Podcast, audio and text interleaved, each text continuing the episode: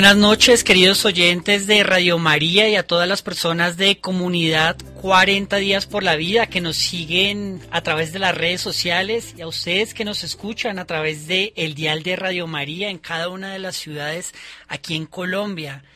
Este es el programa Renacer Live, un programa que transmitimos todos los martes y que tiene un objetivo muy claro y muy especial y es formarnos para poder participar en la cultura provida, todo con una óptica cristiana, a fin de que podamos hacer lo posible para que se dé el reino de Dios en todas las personas. Les comento, nosotros somos 40 días por la vida, oramos fuera de los centros de aborto para suplicar al Señor a través de una oración muy sencilla, que se acabe la realidad del aborto y que infunda un espíritu de vida en cada uno de nosotros. Yo soy Carlos Andrés Pardo, hoy ayudando y apoyando un poco el aspecto técnico, tendremos un tema muy especial, muy, muy interesante, sobre todo porque es un testimonio de familia. aprovecho para darle las gracias al padre Germán Acosta, el director general de Radio María, ya que gracias a él hemos podido contribuir en esta, la cultura de la vida. Él, a través de esta emisora, ha llegado a muchos corazones muy necesitados. Y quizá el corazón que hoy necesita escuchar esta prédica es el tuyo. Por eso quiero invitarte a que dispongas tu corazón. Sé que es tarde, sé que hay muchas obligaciones el día de mañana, pero hoy quiero invitarte a que te hagas partícipe de este programa. Si el Señor te dio la oportunidad de tener el radio en este momento encendido o quizá la transmisión en vivo que se está realizando y tú pudiste encenderla, estar allí y escucharnos, pues hoy quiero invitarte a que te des la oportunidad de escuchar este bello testimonio que tenemos para ti y también a que participes de él. Para eso, las líneas telefónicas en Bogotá 601-746-0091. La repito, 601-746-0091. O pueden también participar del programa enviándonos un mensaje de WhatsApp al número 319-765-0646 en Colombia. Lo repito, 319 765-0646 es el número de Radio María de WhatsApp para que nos escriban sus mensajes, para que nos escriban también allí todo lo que piensan acerca pues del testimonio o si lo desean enviarnos su nota de voz, saldrá al aire, podremos todos escucharlo y bueno, compartir también con ustedes. O si nos siguen por redes sociales, escríbanos en la transmisión sus comentarios, Búsquenos como 40 eh, días por la vida Colombia a través de YouTube, Facebook, Twitter, Instagram y de esta forma pues no se pierdan ninguno de los contenidos que publicamos de manera periódica, sobre todo para poder difundir la cultura provida. Empecemos pues nuestro programa de este día haciendo la oración de la secuencia de Pentecostés. Les comento una oración que para mí es muy especial muy emotiva y por eso la hago de manera constante. Dispongámonos en el nombre del Padre y del Hijo y del Espíritu Santo. Amén. Ven Espíritu Divino, manda a tu luz desde el cielo. Padre amoroso del pobre, don en tus dones espléndido. Luz que penetra las almas, fuente del mayor consuelo Ven, dulce huésped del alma, descanso de nuestro esfuerzo, tregua en el duro trabajo, brisa en las horas de fuego, gozo que enjuga las lágrimas y reconforta en los duelos. Entra hasta el fondo del alma, divina luz, y enriquecenos. Mira al vacío del hombre si tú le faltas por dentro. Mira al poder del pecado cuando no envías tu aliento riega la tierra en sequía, sana el corazón enfermo, lava las manchas, infunde calor de vida en el hielo, doma el espíritu indómito, guía al que tuerce el sendero, reparte tus siete dones según la fe de tus siervos, por tu bondad y tu gracia, dale al esfuerzo su mérito, salva al que busca salvarse, y danos tu gozo eterno. Amén. Bueno, y en este día martes 27 de junio del año 2023 estamos también conmemorando algo muy especial y es la fiesta del perpetuo socorro. Clamemos la intercesión de la Santísima Virgen María. Ella, que es la reina de la vida, podrá asistirnos en nuestra misión para destruir todo espíritu de muerte, sobre todo ese espíritu que está rondando en los jóvenes, en nuestra familia, en nuestro país. Supliquémosle a ella diciendo, Dios te salve María, llena eres de gracia, el Señor es contigo, bendita tú eres entre todas las mujeres, y bendito es el fruto de tu vientre, Jesús. Santa María, Madre de Dios, ruega por nosotros pecadores, ahora y en la hora de nuestra muerte. Amén. Bueno, hoy trataremos un tema muy especial llamado Voces de Familia, el aborto a través de las experiencias personales de una familia. Tendremos un par de invitados muy especiales. Sin embargo, antes de ellos quiero invitar a Juliana, nuestra presentadora del día de hoy. Juli, muy buenas tardes. ¿Cómo estás? Buenas noches, perdóname. ¿Cómo estás? Buenas noches, Carlos. Muy bien, gracias a Dios. Gracias, eh, Juli, por haber estar aquí nuevamente. No, felices nosotros de, de, que hayas aceptado pues esta invitación, sobre todo para entrevistar a esta familia que hoy tienes. Entonces, le damos paso a cada uno de ellos. Adelante, Juli. Bueno, hoy tenemos, como decía Carlos, un programa muy especial, Voces de Familia, el aborto a través de sus experiencias personales. Nuestros invitados hoy son Quique Córdoba y Karen Cuellar, eh, un par de esposos que son además, eh, bueno, Quique es diseñador gráfico, eh, Karen también pues tiene emprendimiento de joyería, joyas católicas, y son personas también pro vida, también han hecho parte de nuestro apostolado de 40 días por la vida y también pues son un gran testimonio de vida. Por eso los invitamos hoy.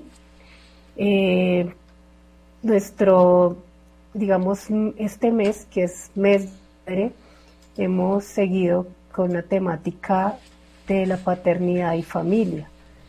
Es muy importante para nosotros que a partir de estos testimonios de el hombre, el hombre y la familia, eh, sepamos más de la defensa. Aquí yo quería como citar como una introducción de la exhortación de Amoris Letitia, el amor que se vuelve fecundo, el amor siempre da vida, por eso el amor conyugal no se agota dentro de la pareja, los cónyuges, a la vez que se dan entre sí, más allá de sí mismos, la realidad del Hijo, reflejo viviente de su amor, signo permanente de la unidad conyugal y síntesis viva e inseparable del, Padre y de la Madre. Después les doy paso a, a Kike y a Karen para que se presenten. Buenas noches. Buenas noches, Karen. Hola, buenas noches, muchas gracias por la invitación y un abrazo para todos, para los oyentes y para todo el grupo que está trabajando desde Radio María. Gracias, gracias a ustedes. Eh, bueno, quería como, bueno, primero que todo, preguntar cuándo, hace cuánto se conocieron, cuánto tiempo casados, para que nos contextualicen un poco sobre cómo, cómo digamos, iniciaron este bonito matrimonio. bueno, antes que nada, les, les, saludo también y, y quiero dejar claro desde un principio que todo es pura misericordia de Dios, en serio, especialmente con nuestra historia, con lo que Dios ha permitido en nuestras vidas, porque en realidad van a escuchar muy enfocado hoy hacia, hacia el tema provida, pero tanto mi esposa como yo sabemos que somos totalmente indignos de tanta misericordia de Dios y en especial de la familia que tenemos porque a pesar de que es un gran don y es una gran alegría para nosotros dos, para los niños, pues tenemos que aceptar que desde un principio nunca buscamos tener una familia, nunca pensamos en, casarnos y de hecho hemos hecho las cosas de una manera tan desordenada que lo único que se ve es Dios escribiendo recto en renglones torcidos, que hemos sido nosotros los, los bien torcidos. Y, y qué mejor acá tenemos pues una imagen de el Sagrado Corazón de Jesús, que es un niño con el corazón en la mano sacándoselo. estamos todavía pues en el mes del Sagrado Corazón y pues esta imagen, que mejor que pues un niño, ¿no? Y ahí está la síntesis de la santidad a la que estamos llamados, de ese corazón miserable, hablo por mí, por los seres humanos que, que somos, y el Señor está esperando que le entreguemos ese corazón para sanarlo, para liberarlo, para volverlo a tejer, porque la palabra de Dios dice que Él nos tejió, y en cambio nos entrega su corazón, que es que misericordioso, santo, puro, perfecto, y esa es la manera de llegar a la santidad. Estamos llamados a eso. Eso suena muy bonito, pero de ahí a la práctica, pues, sangre, sudor y lágrimas. Sí. Así como dices, bueno, aquí citando eh, la Sagrada Escritura, como dices, en Isaías dice, es como dice el Salmo, el Salmo 139, perdón, tú me has tejido en el seno materno.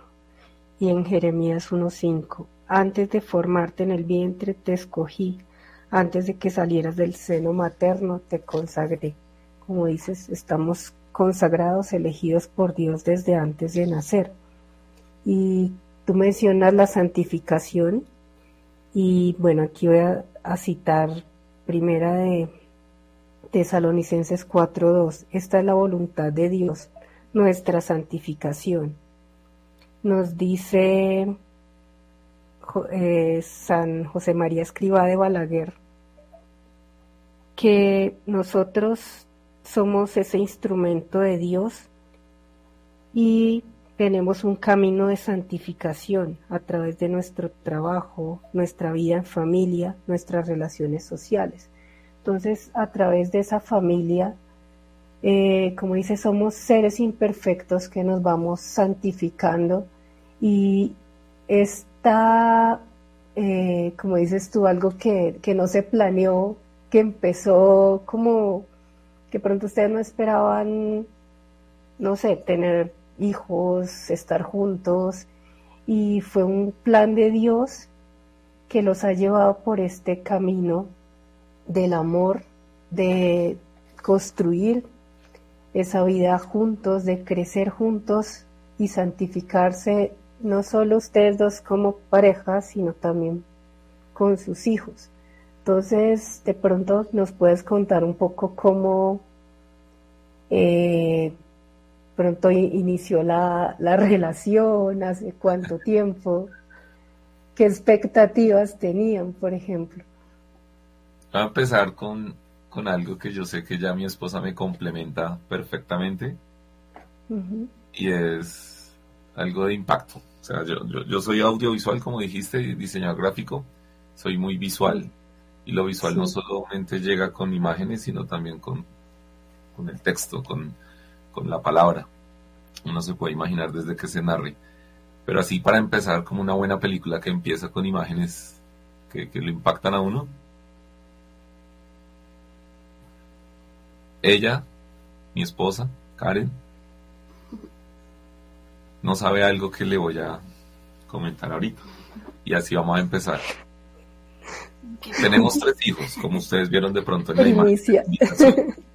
Tres niños que dos ya están durmiendo y la mayor está allá arribita. Vamos a ver si de pronto ahorita nos acompaña porque ya también es, un milagro de Dios. Pero no solo tenemos tres, sino en realidad tenemos cinco. Porque mi esposa no sabe, y esto lo estaba guardando, y mira, fue hoy el día. Yo adopté los dos que nunca conocí, que ella tampoco pues conoció, pero que lastimosamente fueron víctimas de, del aborto, de lo que hoy también vamos a mencionar. Así que yo, yo los adopté hace un, tiempo, mm, con todo el amor del mundo, se lo dije al Señor, porque pues somos una familia y esos, esos seres humanos que Dios tejió, que Dios pensó, como tú dijiste ahorita leyendo la palabra de Dios, desde la eternidad, también son mis hijos adoptivos.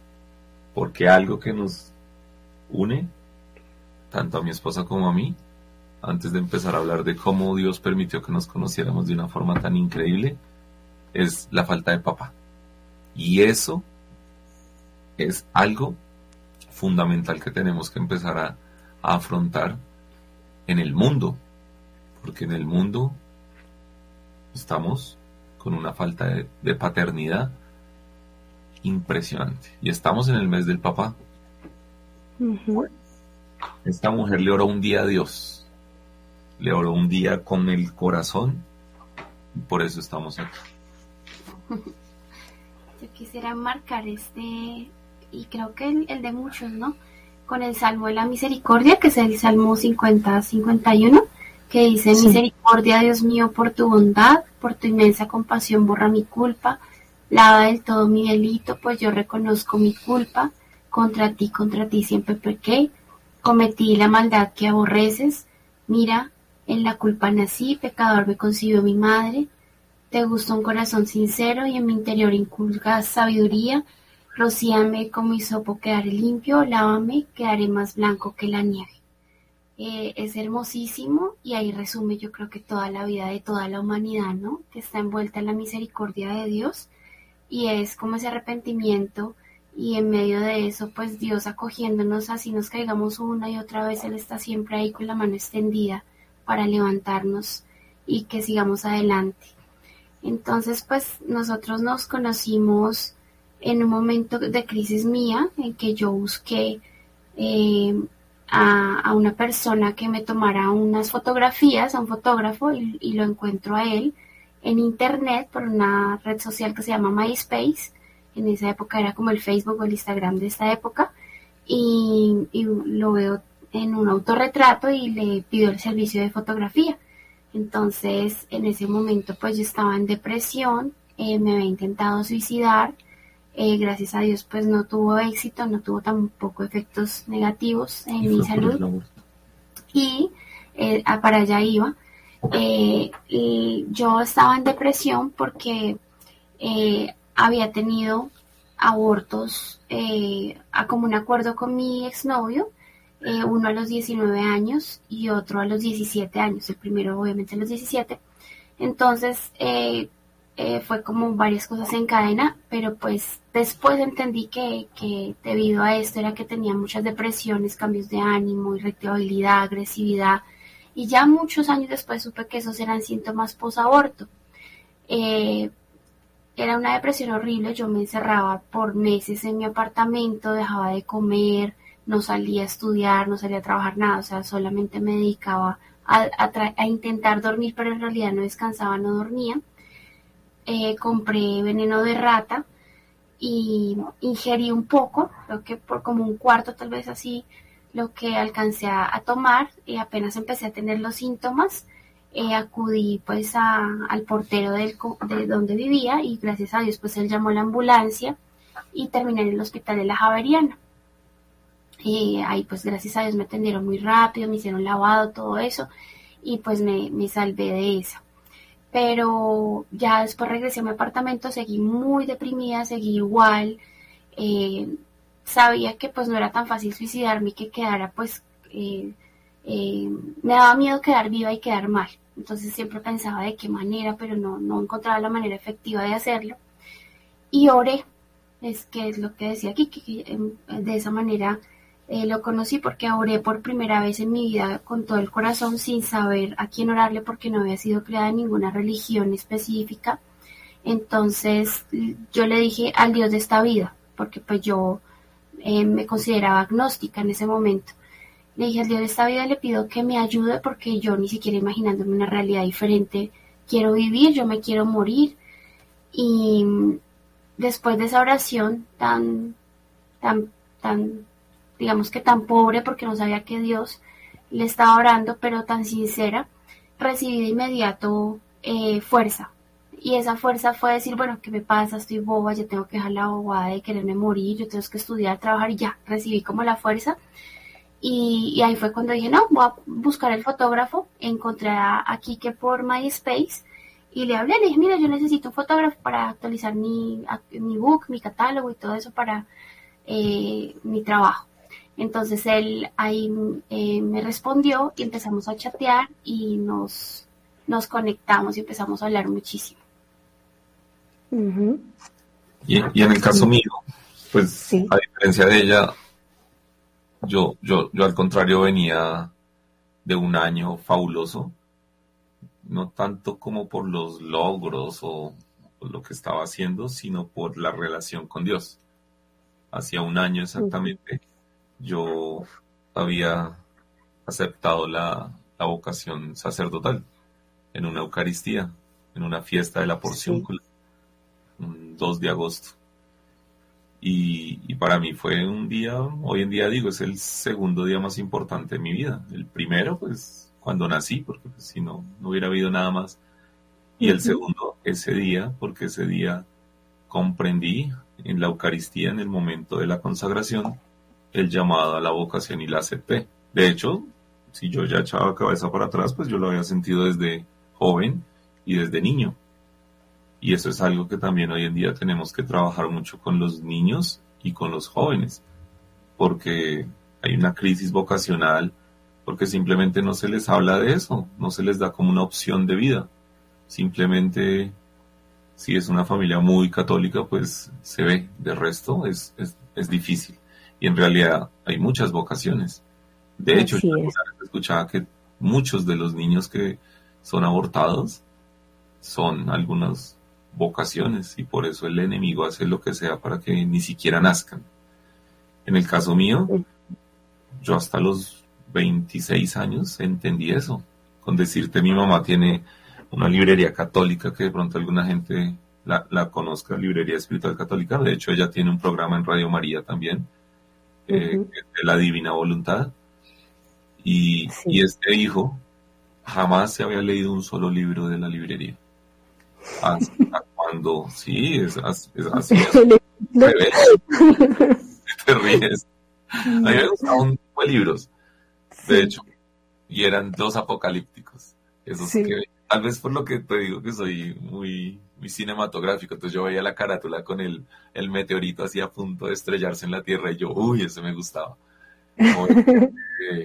el de las inundaciones, terremotos, o, los de, por ejemplo, demonología, que se veía el infierno así, el purgatorio. Y ahí me empezó un gusto. Y me encanta hoy en día, de hecho, ya ahorita les contamos, pertenecemos a una comunidad de un sacerdote exorcista muy conocido en Colombia, de la parroquia del Perpetuo Socorro. Eso nos sorprendió mucho cuando lo dijeron. Y nosotros, oh, la, la Virgencita ahí. Y, pero ya los libros de espiritualidad, de vida de santos, sí, los abría, los ojeaba como para saber y atender a la gente, o escuchaba a mi mamá o a mi padrastro, pero de ahí a leerlos, no. ¿Por qué? Porque no tenía la gracia para poder abrir un libro y disfrutarlo. Ya cuando sentí el llamado a la vocación, ja, empecé a devorarme lo que no me había devorado en esos, esas décadas, y empecé con el libro del mes del Sagrado Corazón de Jesús una, algo increíble, del de Santa Margarita María Lacoque. Entonces, yo soy muy de a José, a San, al, Señor, a nuestro Señor en el Sagrado Corazón de Jesús. Y, y ahí empezó una formación, una sed por conocer de Dios, por orar, por ir a comulgar, y me sentí libre.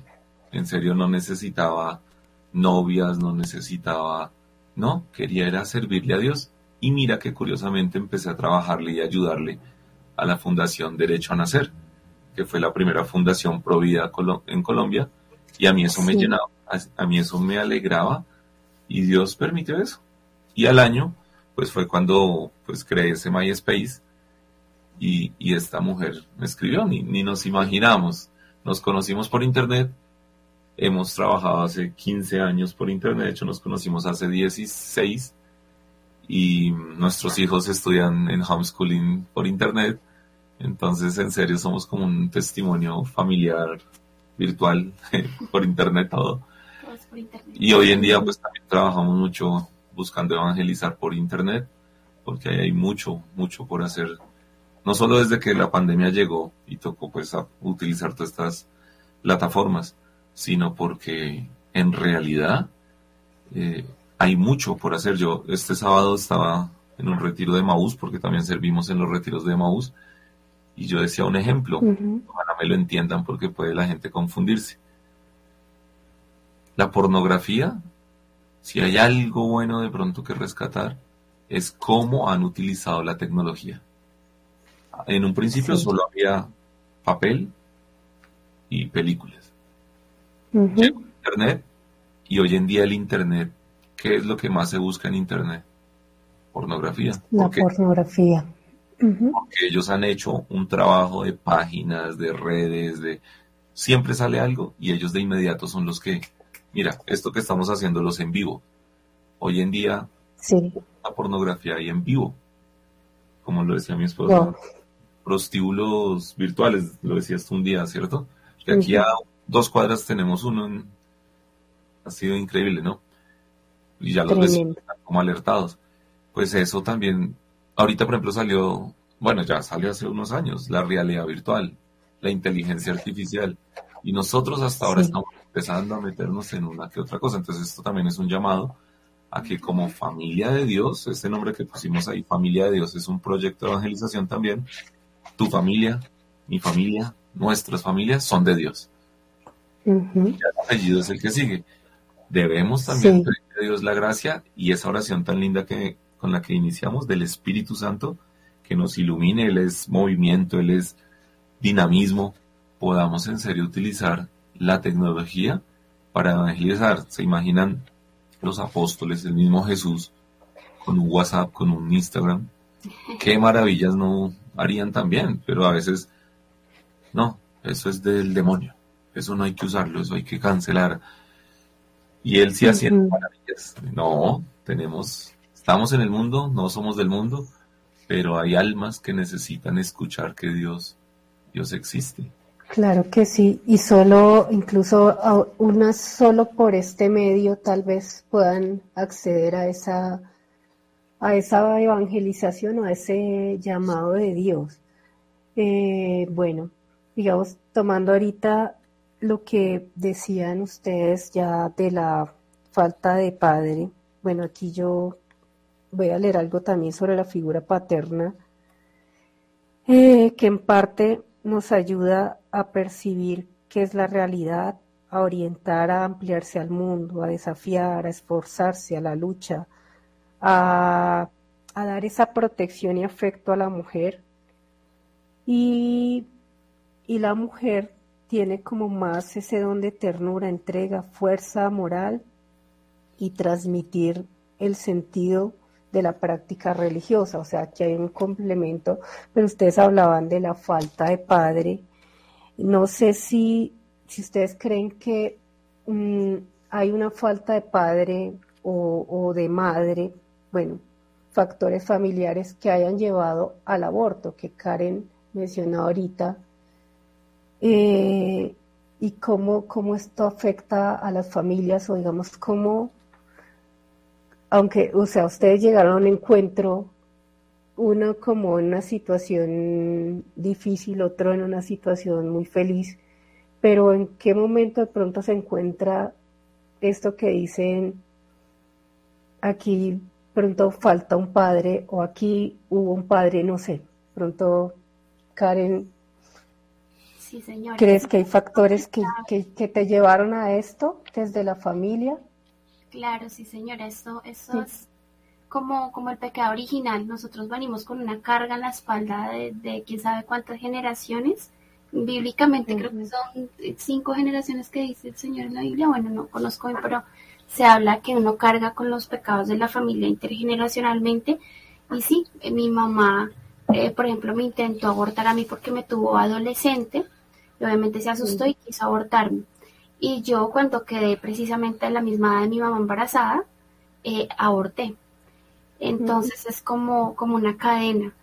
Y mm, la falta de papá a mí también me hizo como buscar en, tener novios muy joven y entrar a la sexualidad también muy joven y obviamente caer en embarazos muy joven. Entonces la falta de padre hace que nosotros busquemos como el cariño que nos faltó de, de esa familia en las relaciones y equivocadamente también, en, equivocadamente también de pronto en el sexo, ¿no?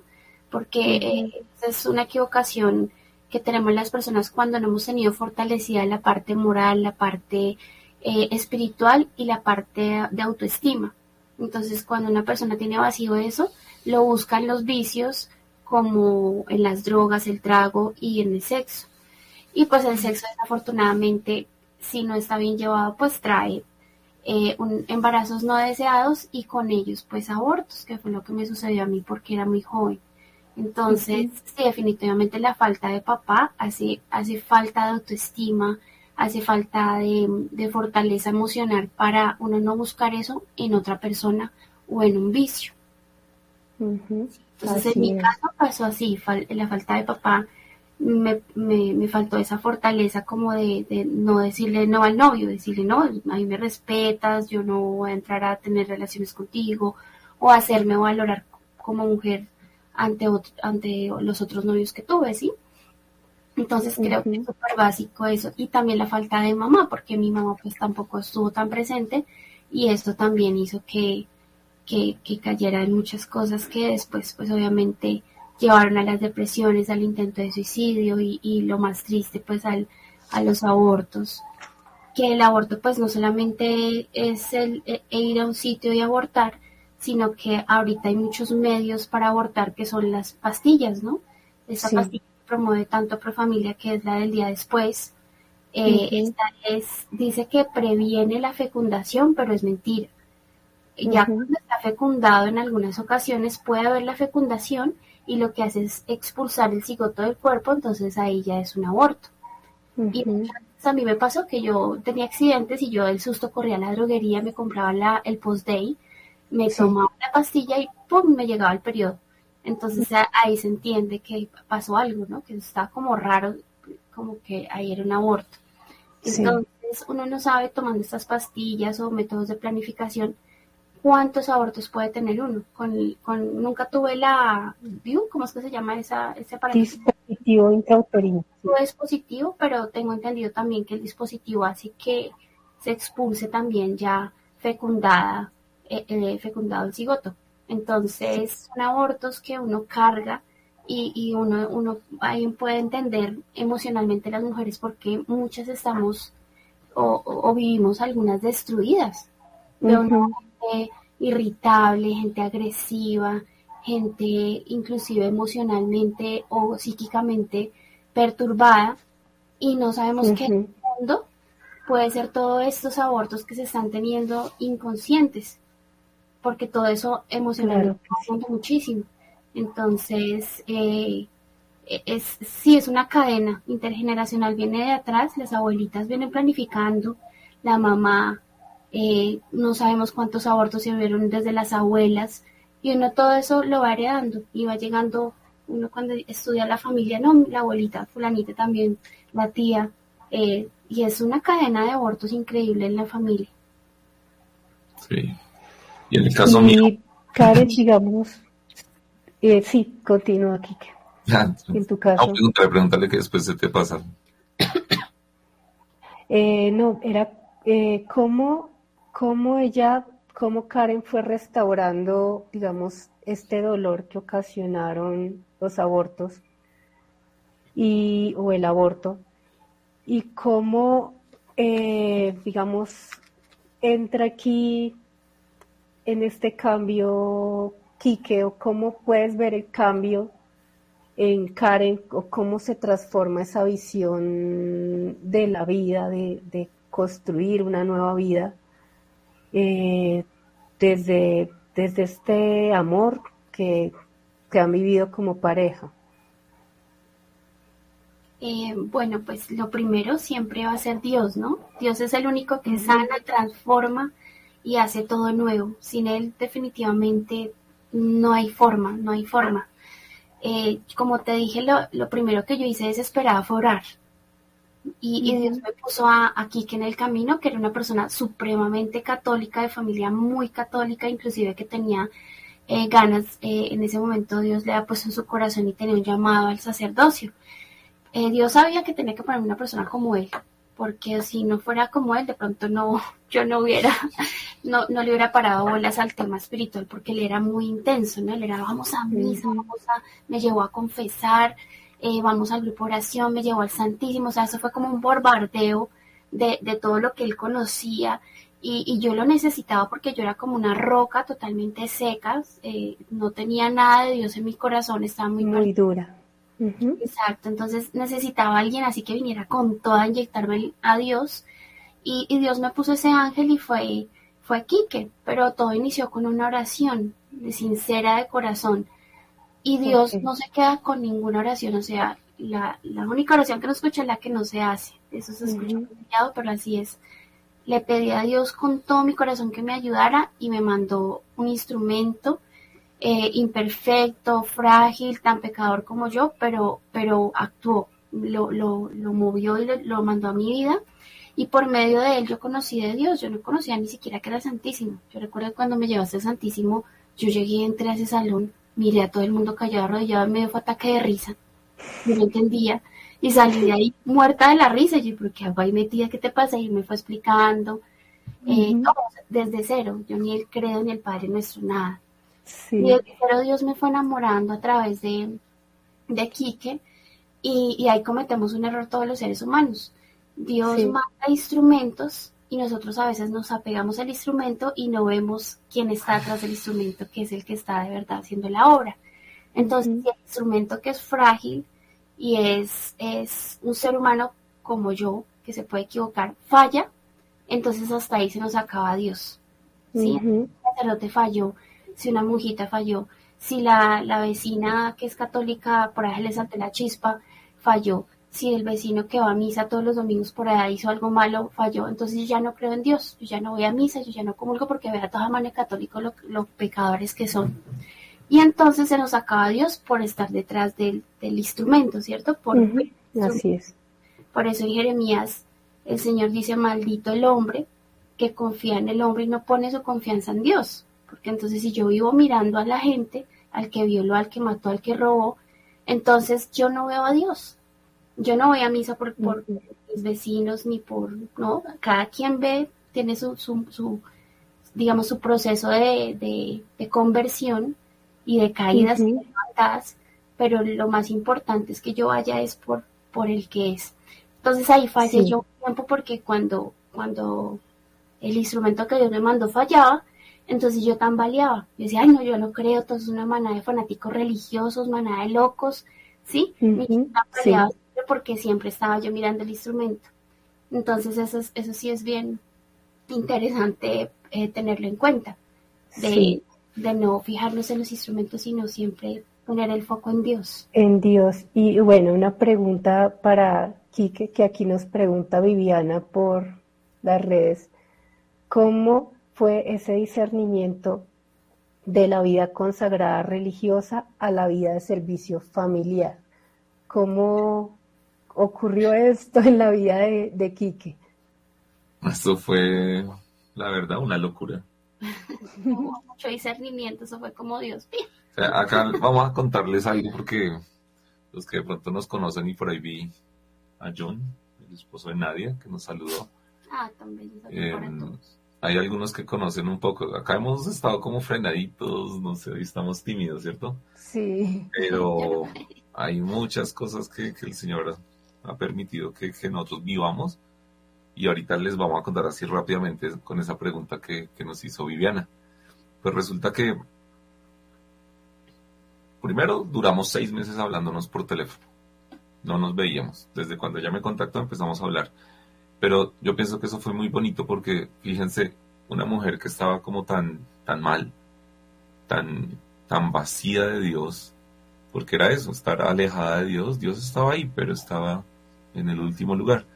Y en cambio hablaba con este muchacho que, que al contrario, estaba, era, pero espiritualmente en un camino. Pues yo pienso que, que el alma buscaba como, como ese oasis, como que el alma. Y a la vez, pues Dios permitió que nos fuéramos relacionando de una manera única, porque por teléfono, pues hablábamos, durábamos horas, nos quedábamos dormidos en el teléfono, nos despertábamos al otro día y todavía estábamos ahí, se escuchaba la respiración, hasta romántico era todo eso. Muy bonito. Sí. Seis meses sin, sin vernos, ¿cierto? Ella le da, después me dijo que le daba como miedo. A mí me gusta el baloncesto y yo ponía fotos así sin camiseta eh, sin mangas, entonces se ve como, como, como, peligroso. Como rudo, y es verdad, pues, como musculoso, yo decía, "Uy, se ve como peligroso. y es, y es verdad, hoy en día cuántos asesinatos de mujeres han habido por citas así. Hace poco no sucedió lo de Cali, Claro, que sí. viajó una Sí. mujer de Cali y bueno, Todo con cuidado. Y nos encontramos un día y eso fue para el aniversario de la fiesta de la porciúncula, el, el 3 de agosto, si no Tres de estoy mal. agosto, sí. Ah, pues acá lo tengo en la camiseta. Esta camiseta que me puse hoy. Porque a Juliana Sí. le gustó mucho la foto de la familia. Pueden ver la Ah, sí, súper linda. Sí, Chiquitines, de la ya fue familia cuando nos conocimos. Acá. Ahí está la foto de Sí. nosotros dos. Y fue muy curioso porque yo llegué al apartamento de ella. Nos pusimos la cita y pues ya había un gusto. De hecho empezamos a besarnos, a abrazarnos, ¿cierto? Eso fue de un al pico. Sí. Wow. Y fue tanto que me quedé esa noche en el apartamento de ella porque ella pues vivía sola. Y ahí en la foto pues aparece la cama donde estuvimos esa noche. La gente dirá, uy, no, pero ¿cómo así? No, las cosas como son, ¿cierto? Y, y esa noche pues hicimos una cosa maravillosa que fue rezar el rosario en esa cama. Curiosamente, o sea, Sí. y eso a veces se lo digo a los hombres o a las mujeres. Y pues son pocos los que hacen eso con, con una mujer que le gusta, con una mujer linda, joven, sola en su apartamento, ponerse a rezar el rosario. Y no fue cualquier tipo de rosario, fue el rosario meditado.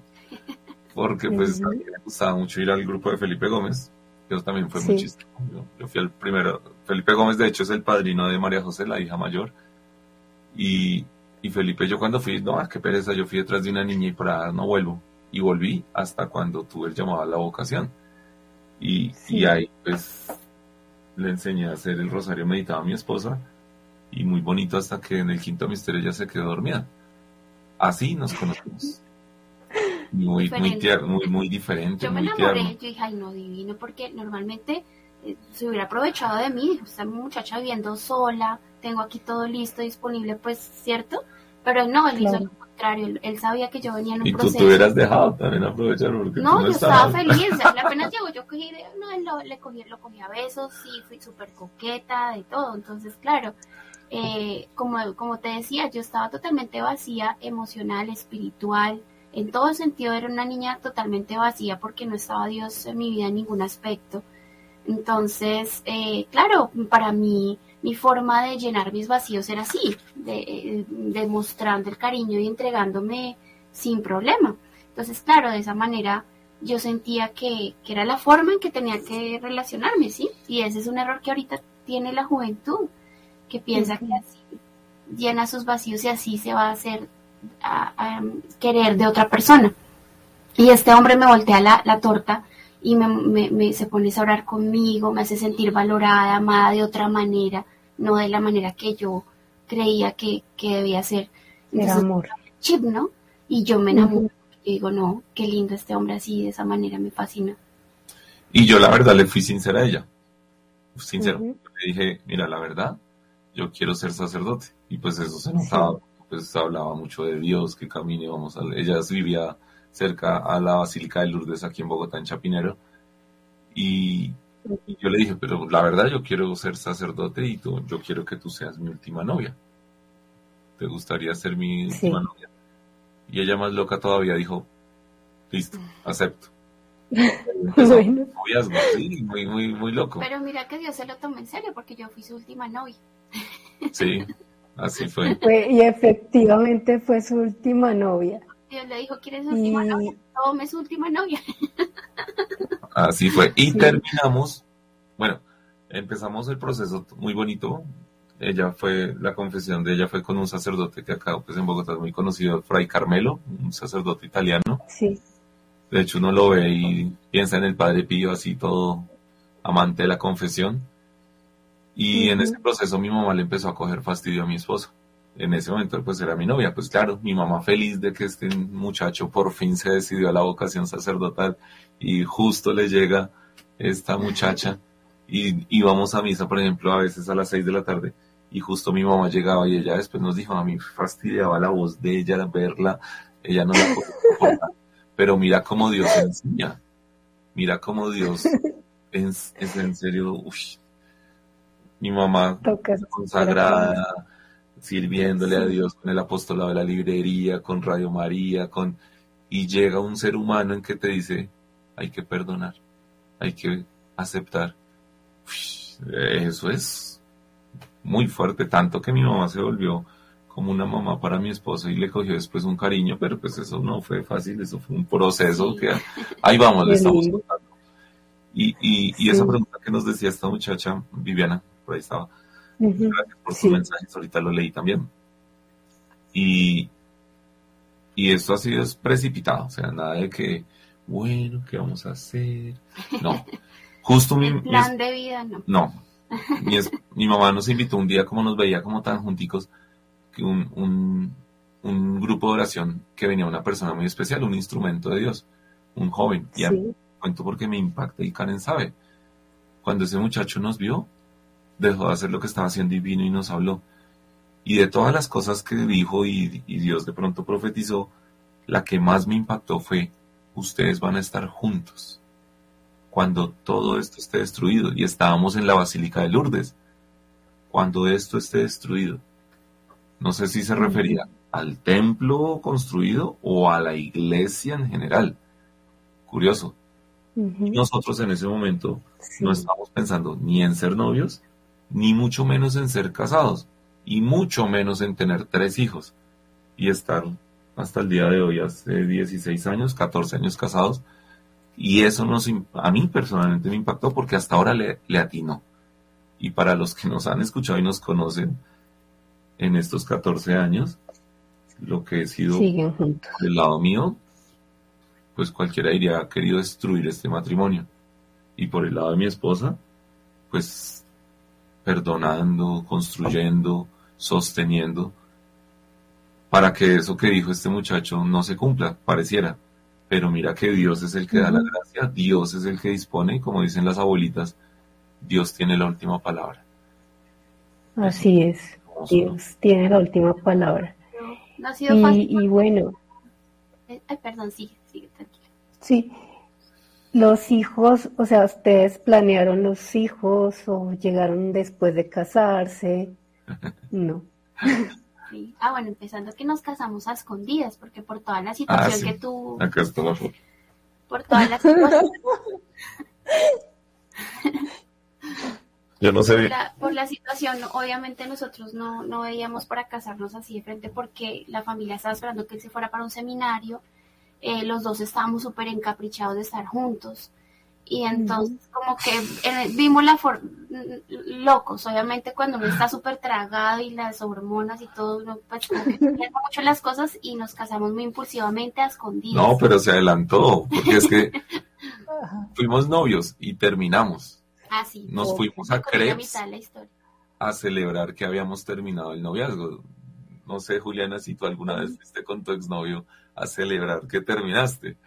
O alguien que esté acá, cuando lo termina, bloquea, se agarra, no lo deja entrar, no lo quiere volver en la vida.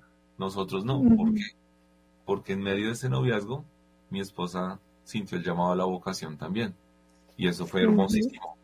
La verdad, de hecho tenemos fotos de ella en una comunidad donde fue a hacer pues una prueba, prueba como es, una experiencia vocacional. Una experiencia, sí y, no, no era para, para eso. Y pues claramente estamos acá y, la voluntad de Dios fue muy clara, pero muy, como les decía ahorita, muy precipitada. O sea, como fueron tan rápido las cosas que, que ni, ni, nos permitió Dios pensar, porque si pensábamos de pronto, quién sabe dónde estaríamos. En serio fue. Y ahí sí ya se une cuando mi esposa decía, pero antes de, que ella nos cuente eso tan bonito, les cuento que esa decisión de casarnos a escondida la tomamos estando en una comunidad, una comunidad naciente, la comunidad del padre Wilson Salazar, que mucha gente lo ha escuchado, exorcista, y esa comunidad empezó a crecer de una forma impresionante y ahí habíamos muchas personas conocidas, amigos, así jóvenes en esa época, pues ya hace 10 y 14 años, y una de esas personas que pues hay que mencionar porque eso también fue muy clave, pues fue una muchacha que también en su momento yo intenté ayudar, pero que pues venía del satanismo. Y eso pues fue muy duro y, eso dejó una enseñanza muy grande para la gloria de Dios. Ahora sí, cuéntanos cómo fue ese matrimonio escondidas, que ella estaba calva, de hecho. Sí. Claro, cuando quiere ser que quiere ser sacerdote, y yo empiezo a conocer tanto de Dios así de una forma muy acelerada, pero intensa y muy linda. Yo me empiezo a enamorar de ir a misa, de hacer el rosario, él me lleva al grupo de oración y todo eso. Yo empiezo a conocer de Dios a través de este instrumento, pues yo me empiezo también a enamorar y a inquietar. Y yo decía, pero si, si tú te vas de sacerdote, ¿yo qué me quedo haciendo acá? No, yo sigo en el mundo y sigo pecando y sigo enloquecida en lo que andaba. Entonces yo más bien también le entrego mi vida a Dios en agradecimiento de que lo conocí en un momento en que en realidad no, no quería vivir. Entonces, ahí, ahí yo le dije, hagamos un trato, terminamos y celebramos en Crepes que terminamos, vete tú para tu comunidad donde te van a recibir y yo antes me voy a una comunidad también. Entonces empecé a buscar comunidad, encontré una comunidad muy hermosa que, que existe todavía que se llama Las Hijas del Fiat. Y allá me recibieron para vivir la experiencia vocacional que hasta ahora yo lo entiendo que fue Dios llamándome a ese lugar para enamorarme, para que me lo conociera más y para sanarme, porque obviamente llegar a un sitio de oración de religiosas es sanación total porque hay mucha oración. Entonces llegué allá a conocer más de él, a un sitio campestre divino en la Ceja, Antioquia, eh, que es la casa de formación, y allá estuve tres meses.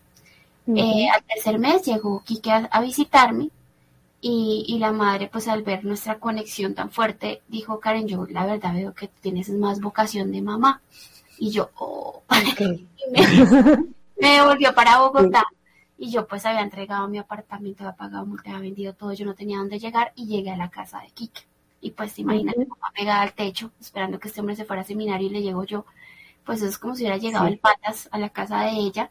Y ahí yo le que no se preocupe, yo busco otra comunidad, yo voy a ser como Santa Faustina, yo voy a insistir. Y efectivamente ahí fue cuando encontramos la comunidad del Padre Wilson. Y pues todo el tema de exorcismo, de liberación, todo eso a mí me parecía supremamente emocionante. Entonces entré a la comunidad del Padre Wilson y allá se usaba un mantico. Y yo dije, para que no pelos y voy a tener manto en la cabeza, entonces súper radical, cogí, me rapé y me pasé el acero y, y me sí. Y duramos como aproximadamente ocho meses en la comunidad de liberación, sanación, aprendiendo, sanando de todo en, en esa comunidad con el Padre. Y Quique me fue a visitar un día y me dijo, mira, voy a entrar a la comunidad del Padre un sueño también porque allá en el seminario donde iba a entrar me dijeron que yo tenía mi corazón en Colombia y que, y que no me podían recibir. Ah, pero déjame explico eso porque es muy bonito. antes, antes de que continúes, perdón, eh, para invitarlos, eh, nuevamente recordarle a la gente que llamen a la emisora al 601-746-0091 o dejen sus mensajes o audios en el WhatsApp, sus preguntas al 319-765-0646. Ahora sí, qué pena interrumpir. Listo. Yo no sé qué tipo de gente Juliana invitó esta noche, en serio. ¿Por qué? Un desorden de de vida en realidad. Sí. Ah, insisto, insisto con eso. Pues resulta que a mí me han puesto dos tareas para ir. Yo iba para una comunidad en Europa donde mi hermana pues estaba y una prima ya se habían ido hace unos años y solo y el padre director de la comunidad que vino a Colombia me puso una tarea y era terminar las carreras que estaba estudiando, las dos carreras. Yo, ah, no, pues fácil, a mí me iba muy bien, pero ya no era igual yo ya no quería pasar horas ahí en el computador trabajando, a mí eso ya no me importaba tanto. Yo prefería leer, yo prefería lo que decía, pues, los apostolados que habían, y, empecé a perder materias. Pero eso Dios lo permitió también para conocer a la quien hoy en día es mi esposa, curiosamente, para vivir unas cosas que me hacían falta para crecer espiritualmente especialmente en la oración. Yo por esta mujer oraba, Dios mío, muchísimo. De hecho, les invitamos a las personas que quieran. Yo a veces a las 3 de la mañana en este mismo espacio hago la coronilla de la misericordia. Le tengo mucha fe y me gusta y a veces uno como que se despierta a 3 de la mañana. Uy, curiosamente esa hora es una hora de gracia, una hora de mucha misericordia. Es más, ella un día me cerró la puerta. No, no, no más. Me bloqueó, no está. Lo que debía haber hecho y yo oré la coronilla, abrí el diario Santa Faustina porque la oro así, y el Señor claramente me habló y me dijo, le dijo a Santa Faustina y lo tomé para mí. Pues Santa Faustina estaba cansada de, luchar por un alma y esa alma no mostraba avances, testaruda, y el Señor le dijo, no, yo necesito que me traigas esa alma. Y yo lo tomé como, me está hablando. Y le escribí un correo, ya lo leyó, y miren dónde estamos. Así oro, a veces a diario. En serio. en, el Instagram de Maús Colombia. Ahí es donde a veces hago la oración y esa oración ha traído para mí, para mi familia y para otras personas muchas bendiciones porque, como decía mi esposa y como lo empezamos en, esta, en este programa, sin oración no hay nada porque con la oración Dios obra. Cuando me pusieron esa tarea, pues fíjense que pasaron como uno o dos años casi y ya cuando el, Padre me dijo, y les digo esto, fue el Sagrado Corazón de Jesús, que se le apareció al Padre allá en Roma, y lo, cuento así explícitamente como si fuera algo tan normal. Sí, mi hermana me contó. No que lo, no, el Padre pues es otro nivel, ¿no? Pero fue el, el, Sagrado Corazón de Jesús, fíjate, y le dijo que no. Él tenía que firmar una hoja, yo ya había hecho las vueltas acá con el obispo, con la anunciatura, con todo. Faltaba esa firma de esa hoja y chao. Y Dios demostró que no, que si yo me iba para Europa, mi corazón iba a estar en Colombia. Y era verdad, porque a mí me preocupaba mucho, pues, la que hoy en día es mi esposa. Como decía ella, yo estaba como confiando mucho en lo que yo podía hacer y no estaba dejando orar a Dios. Pero Dios permitió también eso para, para estar juntos, en realidad yo no pensaba casarme con ella. Y ahí vamos respondiendo esa pregunta de cómo pasó de lo uno a lo otro. No, eso fue casi un empujón. Eso es un proceso largo. un proceso corto, Exacto. y, hasta el día de hoy ha sido como tan vertiginoso y muchas veces no hemos querido estar juntos porque eh, crear familia no es fácil. Hace dos días me lo propuso. Y aceptar, aceptar eh, las cruces al otro y, los defectos del uno y el otro, obviamente es una lucha terrible. Y a nosotros no nos educan para casarnos y cargar con una cruz y con dolor y con, y con un peso. A nosotros nos educan es para, como los cuentos de hadas, nos idealizan el matrimonio, ¿no? Nos dicen, no, como en Netflix y en las películas de Disney de, que nos enseñaron desde pequeñas, nuestro, nuestro príncipe azul y todo está perfecto y vivieron felices por siempre. Y no, al contrario, la, la batalla empieza cuando uno decide casarse, porque ahí empiezan las luchas por conocerse como es, se le quita uno el velo del enamoramiento y se empieza uno a ver cómo es, que si eructó, que si se triunfó, que si se lavó bien los dientes, que si dejó la crema mal puesta, y bueno, esos son bobadas, en verdad. De ahí para adelante, mil más y luchas, tentaciones, caídas. Y cargar con esas cosas no es fácil. Uno a veces quiere quitarse la cruz y mandarla a volar. Y decir, qué cruz ni qué nada, yo con eso no quiero cargar. Y, y muchas veces nos sucede, por más que vayamos a misa, comulguemos y, y, nos confesemos, queremos sacar a volar la cruz porque nos pesa, porque nos duele. Solo Jesús fue el que en realidad ha llevado y ha besado esa cruz con ese amor, pero, pero los seres humanos no somos así. Los seres humanos, si sentimos dolor, repelemos el dolor. A nosotros no nos enseñaron a, amar el dolor y a verle frutos al dolor, sino todo lo contrario. Ah, es dolor. La psicología nos enseña. Si estás sufriendo, déjalo, suéltalo. Eh, si te está haciendo daño, déjalo. Entonces, eh, eh, es una lucha de cultura, es una emocional y es una lucha espiritual el, matrimonio eh, para, para, para, salir adelante, sí. Y acá hay una pregunta de John. ¿Cómo construir ese hogar tan bonito con sus tres hijos? Sí. Y esa es la clave.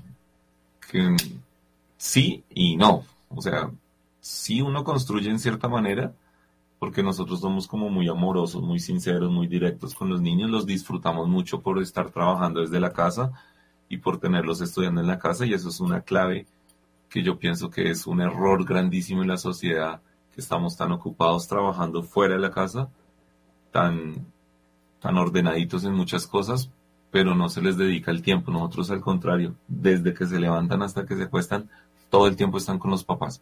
Sí.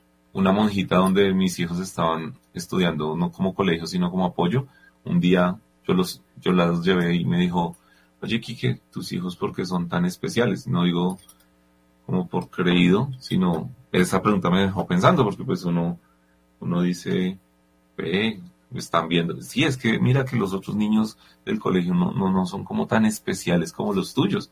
O sea, yo respondí, primero, por la gracia de Dios. Y esa es parte de la respuesta para John. No construimos nosotros, al contrario, hacemos cosas como para destruirlos. Pero Dios en su infinita misericordia, primero da la gracia. Segundo, el tiempo que uno les dedica. Eso sí es súper clave. Y tercero, pues que nosotros la verdad somos como niños, tanto mi esposa como yo, en serio somos inmaduros y por eso cometemos errores, pero los niños se identifican con nosotros y disfrutan tanto que los amigos de los niños, como que, ay, sus papás son todos cool, sus papás tienen flow, me decían ahorita. Flow. Flow, sí, que tengo flow, las, las niñas del baloncesto de, de Majo. Y eso se une a lo que dice el Señor.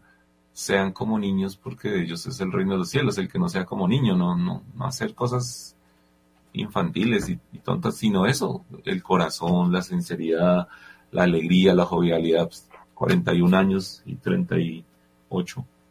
No estamos tan niños, tan jóvenes, pero eso va por serio, hemos visto ancianos que, que, lo tienen.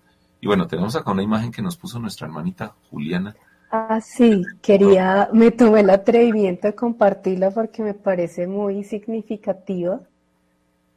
Eh, y es, creo que en parte también lo que ustedes están mencionando, de tener esa bendición de ser y tener una familia como el mismo Dios la quiso para él, para ti, para todos eh, sabemos lo que es el aborto, tener y no tener para sostener una familia, que digamos, aunque como nos contaba al comienzo Karen y, el proceso que ustedes han vivido, ahí hubo momentos dolorosos de...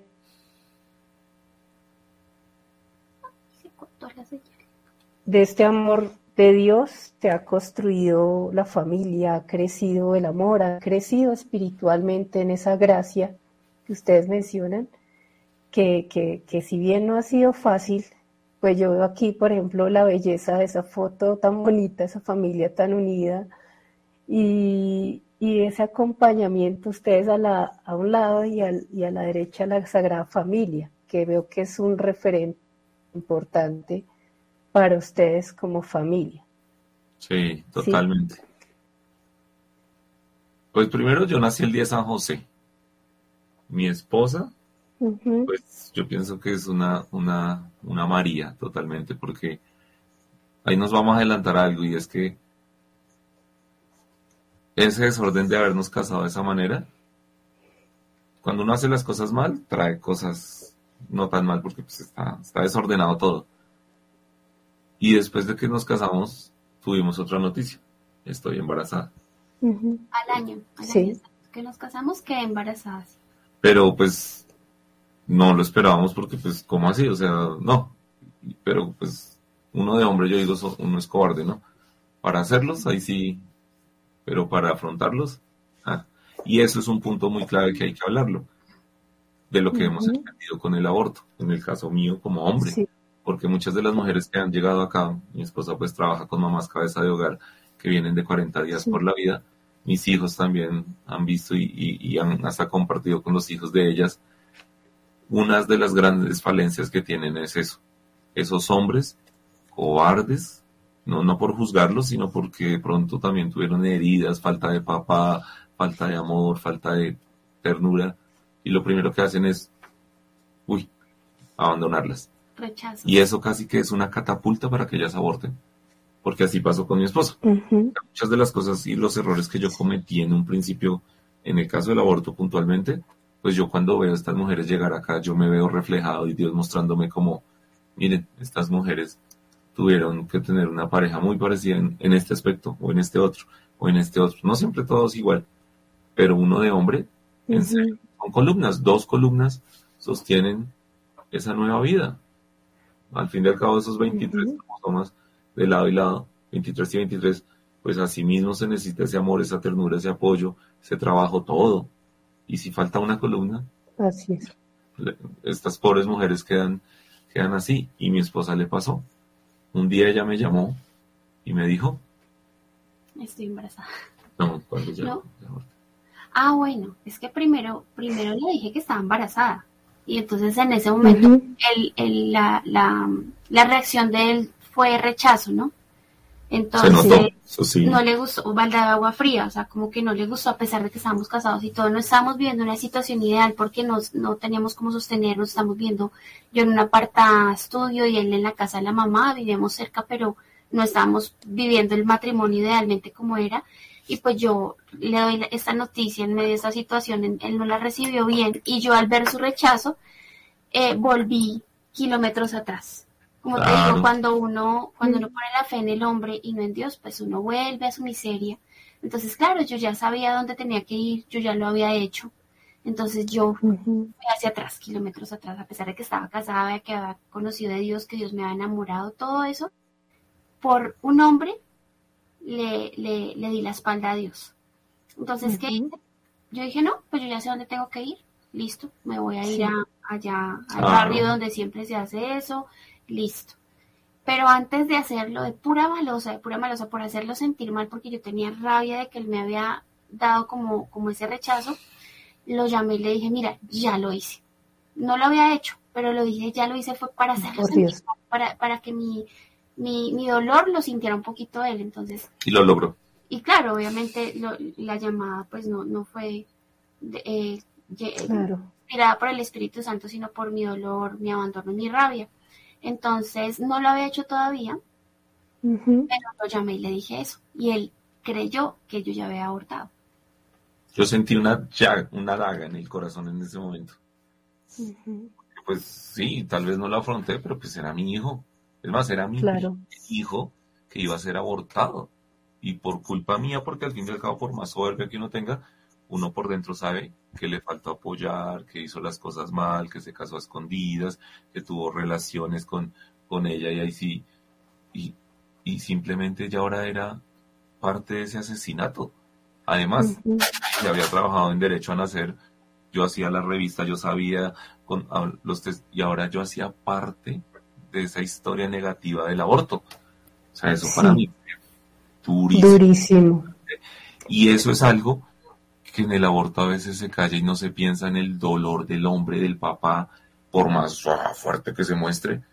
Uy, una vez contamos este testimonio y al final entraron los niños y ustedes vieran ese hombre como lloraba, atacado, como si se le hubiera muerto la mamá. Pues claro, la esposa con la que hoy en día vivía y está casado había abortado hace unos años, sin él saberlo.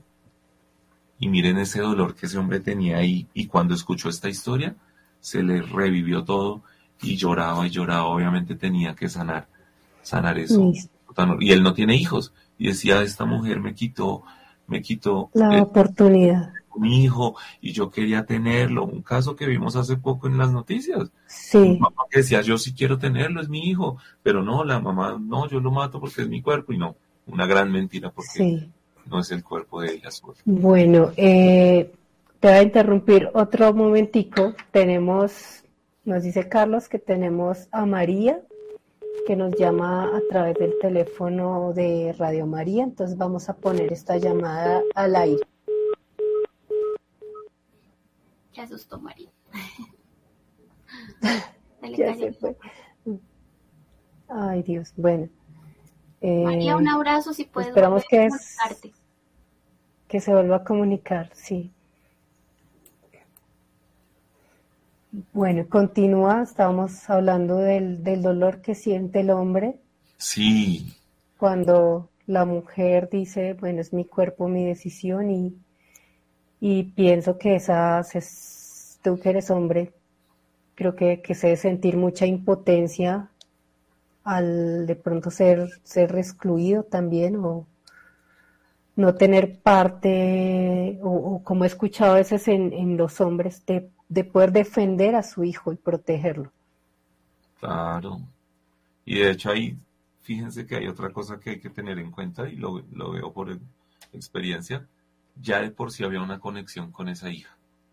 No sabía si era niño, no sabía si era niña, pero ya había una conexión con mi hija. De hecho, hoy en día con mi hija y, y desde toda la infancia hemos sido muy cercanos. Me la llevo para acá, me va para acá, vamos para acá. Una cosa hermosa que eso, eso es divino. O sea, eso es de Dios. Esa conexión papá-hijo, pues claro, eso, eso es un lazo eterno. Tan eterno que miren, Dios Padre, Dios Hijo. Ahí, ahí viene el lazo, es el mismo, exactamente el mismo. Somos padres. Y madre, miren también.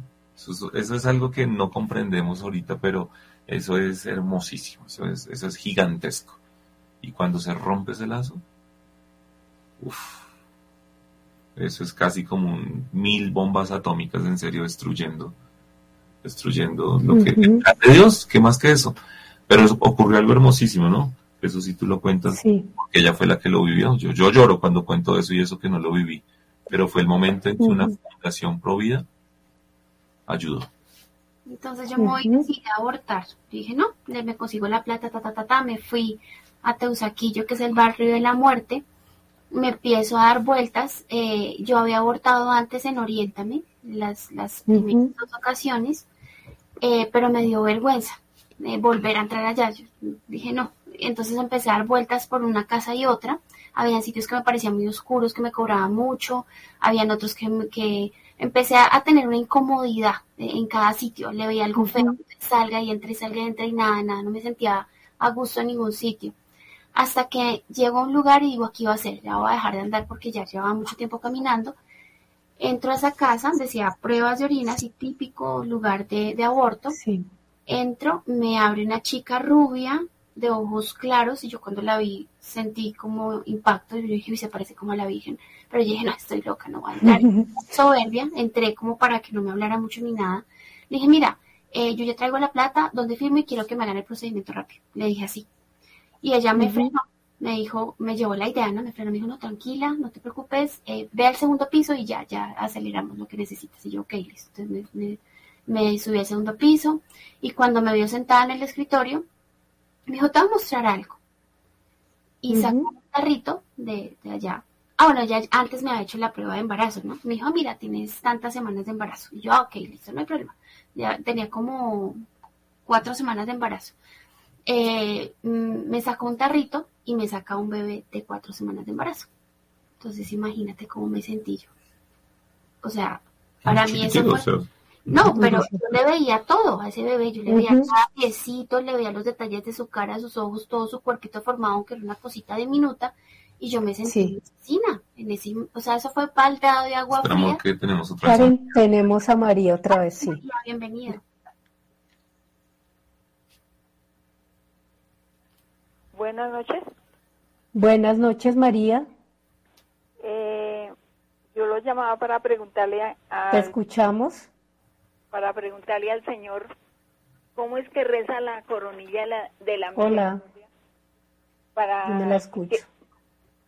Que, cómo reza la coronilla de la misericordia para que el Señor me escuche. Mm.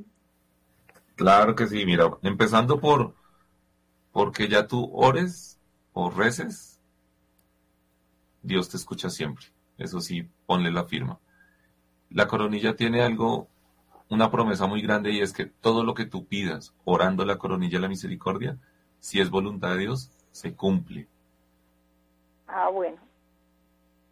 Pero personalmente, yo sobre todo cuando es las 3 de la tarde o las 3 de la mañana, porque son horas de gracia, de 3 a 4, que fue cuando Jesús murió, es una hora donde se abre el cielo por la hora de gracia. Tres de la tarde él murió. Tres de la mañana, recordemos que el enemigo todo lo hace al revés, ¿no? La cruz invertida, la, la, misa negra y, y, muchas otras cosas son al revés.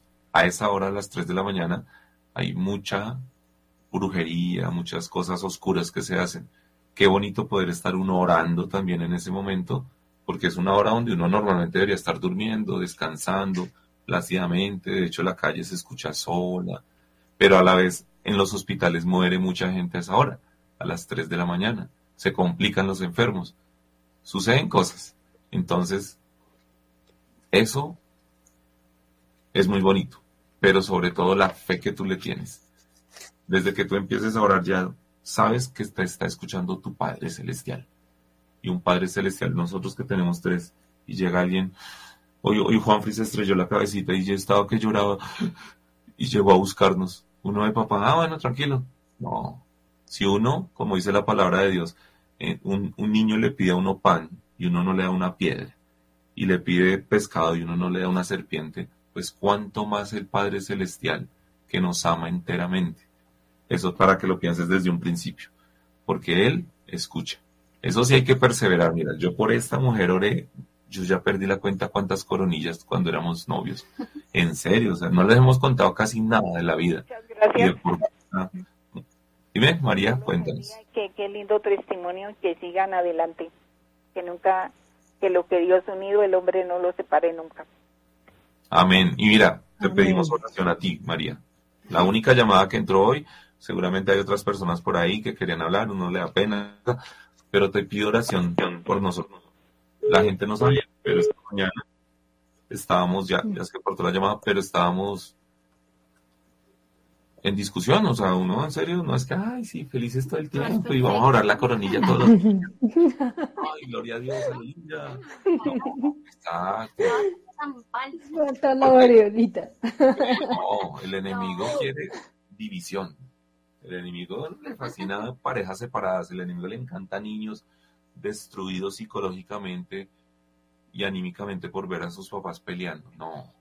Les pedi- te pedimos oración a ti, María, y a los que nos escuchan, porque, como dice mi abuelita, santo que come y mea, no sé qué santo sea.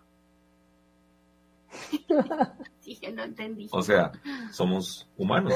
ah, un sí, santo claro. está en el cielo y un santo ya no tiene necesidades biológicas. Nosotros como humanos tenemos necesidades biológicas. Ah, no, Obviamente suena directo, humana pero- dura, Exacto. Es una gracia que hay que pedirle a Dios porque ahorita, preciso en esta época, estamos en la lucha contra la familia. Todo va en ¿Qué dice contra de la Pablo? familia, todas las ideologías van en contra de destruir la identidad del ser humano. Que está bueno la ese familia, dejarnos programa raíces, que están dando de dejar a la persona sin identidad y de esa manera poderla manipular más fácil. Sí. Entonces es una lucha durísima Oye, ¿me contra nosotros bien? Porque eh, eh, a veces en las relaciones de pareja lo más duro es eso, ¿no? El ego, la lucha entre, entre quién manda a quién, quién, quién tiene la razón, esto no me gusta, eso sí me gusta, entonces ahí empieza la disputa, ¿no? Y ahí es cuando toca pedirle mucho a Dios que nos ilumine para que sea correcto y sean, es- seamos guiados por el Espíritu Santo porque eh, es, es, un- es una lucha en, muchas, en muchos aspectos para poder ser familia. Y ahorita la gente lo que hace es decir, "Ah, si no funciona más bien separémonos y ya.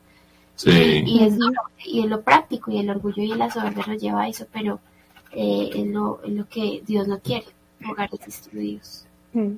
Bueno, yo hablando de esto, de los hogares destruidos, digamos, ya mm, vamos como cerrando el tema. Eh, si su, en ese momento que, que, que vuelvas a abortar, pero finalmente, eh, bueno, contabas que llegó la fundación, eh, ¿qué pasó después ahí? Eh, ¿Cómo Quique de pronto te acompañó después? Si tu hija, eh, bueno, ha sabido sobre todo esto, ¿qué pasó? Como si nos cuentan rápidamente.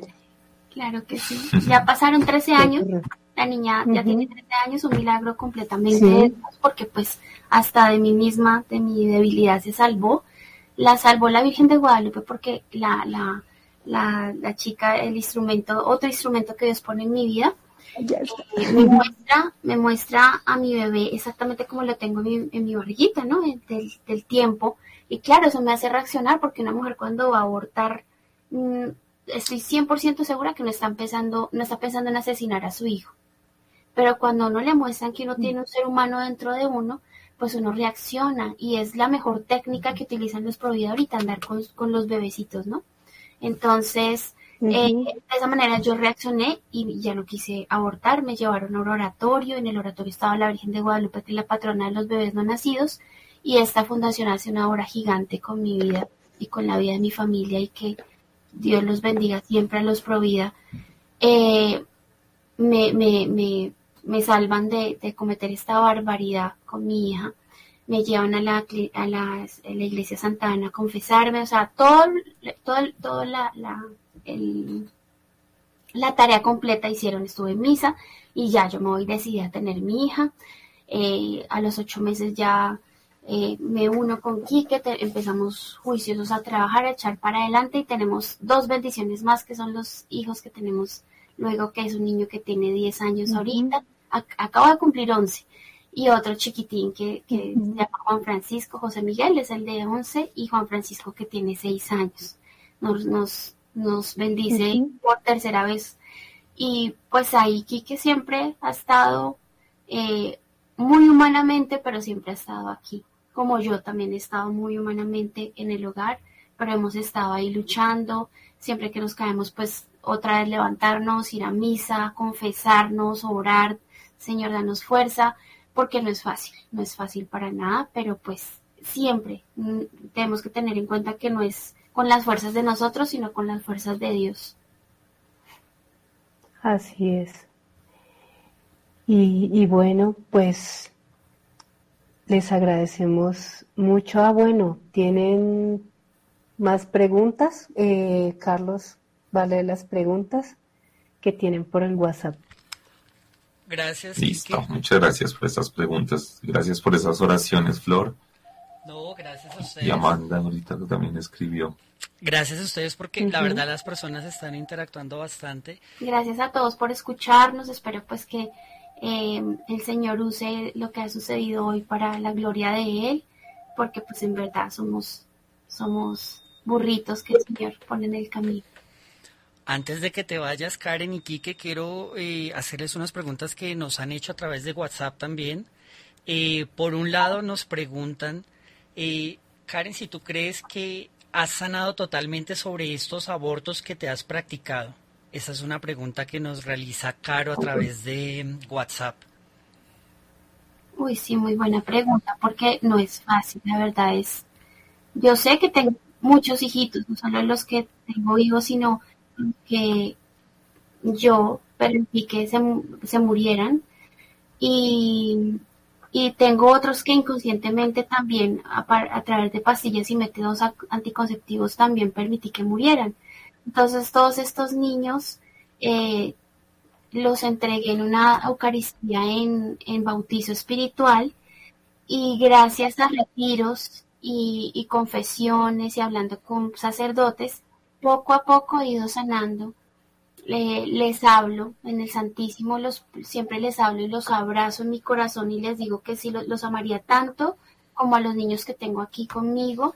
Y he llorado, los he pensado, les he puesto nombre, Dios me ha iluminado ponerles nombrecito, hasta pensado cuál ha sido niña, cuál ha sido niño, pero bueno, eso son como cosas que Dios ilumina en el Santísimo, pero sí no, no tenerlos como lejanos, sino acercarse a ellos, abrazarlos en el corazón, entregárselos a la Virgen que los cuida y, y saber que, que, que, ellos sean almitas y, y, santicos mártires, mártires, que son, que están intercediendo allá en el cielo para que nosotros también vayamos a, allá a su presencia y un día los podamos abrazar. Bueno, tenemos otra pregunta que nos hace Natalia casualmente a través de las redes sociales y dice, con métodos anticonceptivos no se mueren niños, eso no tiene sentido. ¿Tú qué le dirías a ella, eh, Karen? Que hay que investigar, que, que, me dé la opción de tener la duda, ¿no? Hay que, hay que investigar muy bien porque científicamente sí está comprobado que no impiden la fecundación en todos los casos, sino que ya cuando está fecundado se expulsa. De hecho, hay muchos métodos anticonceptivos que lo que hacen es que adentro de nuestro útero se vuelva como un lugar inhabitable para el cigoto y se muera de hambre ahí y se muera dentro del útero. Entonces hay que investigar un poco más todo ese tema. Eso, no hay que creerle solo a los videitos de YouTube, ni, sino hay que buscar eh, revistas científicas sobre el tema y profundizar y, aprender y educarnos más sobre esto porque eh, no puede ser un tema tan light y, solo creer lo que nos dicen por ahí, sino buscar ciencia y, darnos cuenta que en realidad no es, no, no, no se evita la fecundación, sino a veces eh, hay probabilidad de que ya fecundado el bebé se expulsa, y yo lo viví en mi cuerpo, Y, y, también muchos métodos lo que hacen es que se muera el cigoto ya fecundado dentro del útero. y, y lo Bloquea la, la implantación a veces, no deja que, que anide en el útero, sino lo expulsa. Evita la anidación y que sea un lugar pleno para que él crezca, sino lo va como matando poco a poco, que es una cosa muy cruel porque entonces se vuelve nuestro vientre una tumba, ¿no? Es muy triste. Y, y lo otro es que también es un gran negocio. Todas las empresas que fabrican todos estos anticonceptivos se aprovechan de que no conocemos cómo funciona el cuerpo. Yo como hombre, de esos libros que los pocos que leía de, de, que tenía mi mamá, encontré uno sobre métodos naturales. Y yo, claro, como estaba de novio con mi primera novia, yo me puse a chismosear eso a ver cómo era. Y yo aprendí más que muchas mujeres, Sí, hasta mi esposa sabe misma. más que yo. Sí, y, y eso se aprovechan y es un negociazo. Mira, no solamente para el dinero, es un veneno para ustedes las mujeres. Se empiezan a engordar, les empieza a dar cáncer, les empieza a dar un montón. Se descompensa totalmente el organismo cuando el organismo de ustedes es perfecto y sabían que solo pueden quedar embarazadas en seis días al mes. Eso no se los dicen cuando compran un anticonceptivo, se lo dice un hombre. Es que es una cosa lógica, es un negociazo. En cambio, no, ponte esto, inyectate esto, ponte este parche. Tu prima nomás así está súper enferma y toda, no, de un momento a otro, desde que se puso ese parche, pero No nos dejemos engañar, o sea, numeral. piel, todo se pone feo. no nos dejemos engañar y Sí. se lo dice un hombre que, que no conoce mucho y ustedes son las que más saben. Y él Y lo estuvo que es- cinco años, pero que te interrumpa, cinco años con una novia que fue su primera novia, nunca quedó embarazada, nunca utilizaron anticonceptivos y lo hicieron todo por, un- ¿cómo se llama el método que tú? Y no digo que pues eh, eso no es, no es un ejemplo porque pues no, ahora ay, no, pues ah, tengan relaciones. No, eso es algo muy arriesgado y muy loco, muy seguramente. Y acá también nos dice algo muy interesante, ni siquiera hay feto, ¿qué niños van a matar? Yo te pregunto, Natalia, no por atacarte, sino porque sí es muy bonito poder uno preguntarse a sí mismo, ¿desde cuándo tú eres ser humano, Natalia? ¿Desde que naciste tu mamá? ¿Desde que se te desarrolló el cerebro en el vientre de tu mamá? ¿Desde que se te desarrollaron los nervios o el corazón? ¿O desde cuando se unió dos células? Que eso es un momento perfecto. 23 cromosomas más 23 de tu mamá. Y ahí empieza la vida.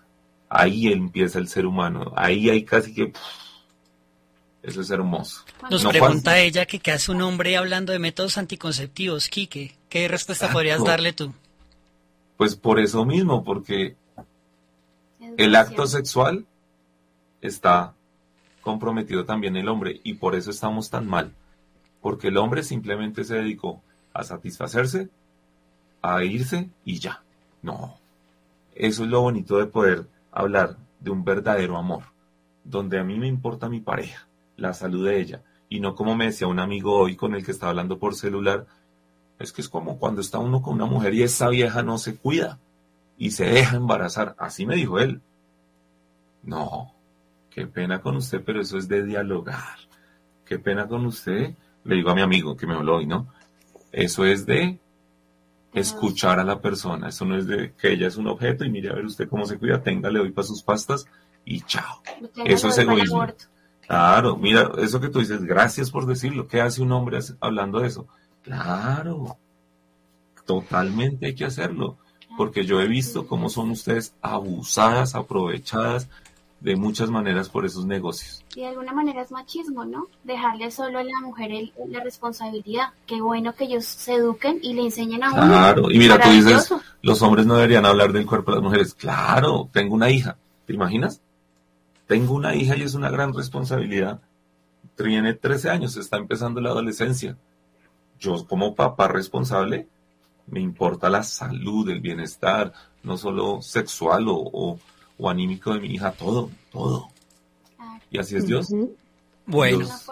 Y, Quique y Karen, sí, tenemos una última un llamada. momento, Somos parte de la misma especie. No nacemos como clones separados, mujeres allá, hombres allá. De hecho, como dicen ustedes, hay una unión sexual eh, masculina y femenina para, para que se cree un nuevo ser humano. Somos una sola especie humana que, que hay una relación de pareja, hay una relación de comunidad, no somos seres aislados, como las mujeres allá deciden solas.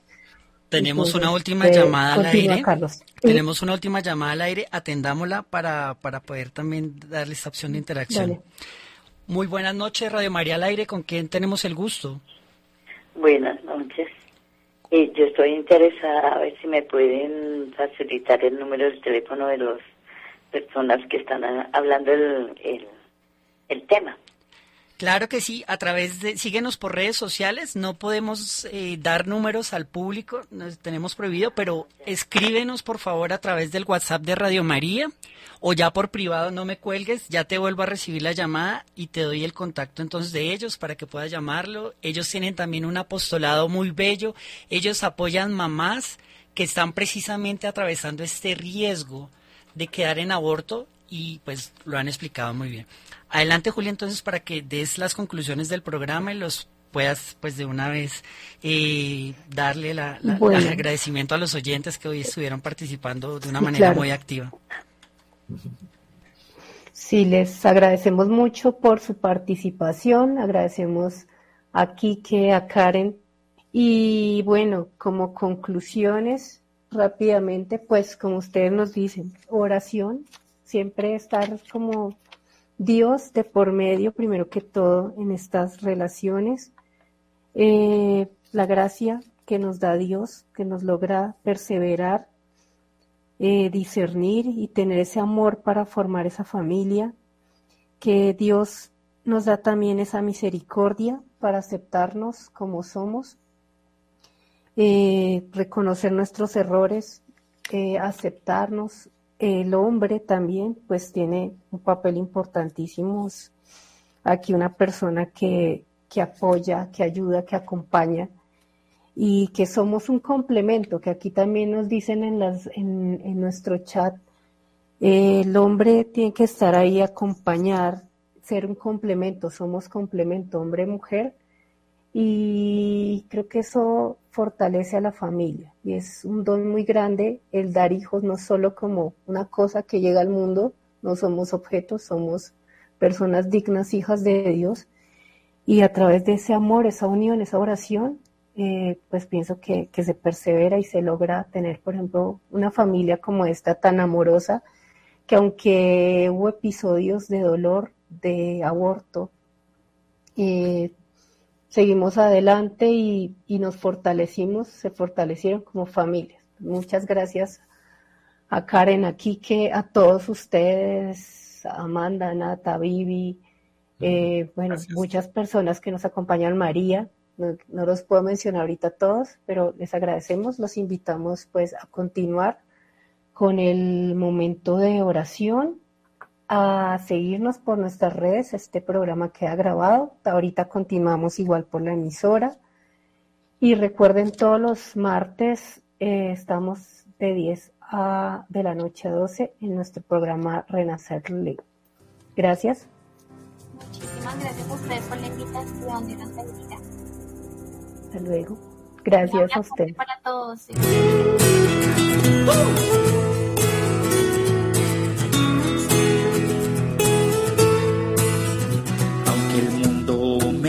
Censura, intereses hay en medio. En el vientre niños matan y desechan a los viejos. Hoy sin miedo lo proclamo, digo sí, sí a la vida.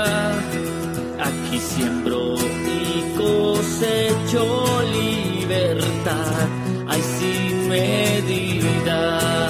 Que yo le voy a la vida, le voy a la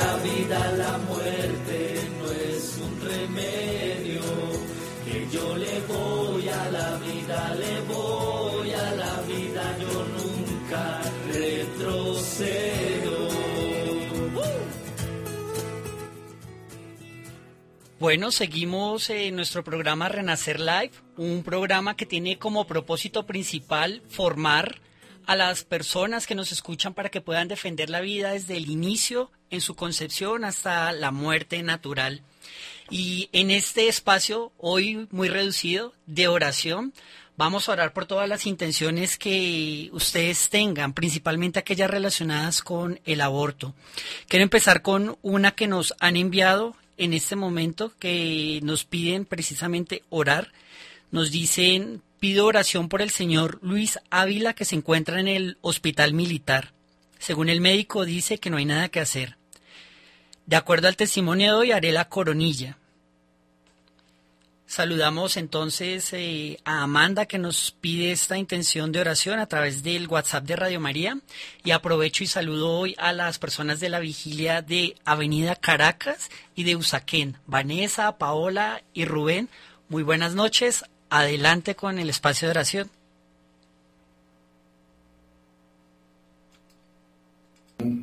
¿Cómo van todos?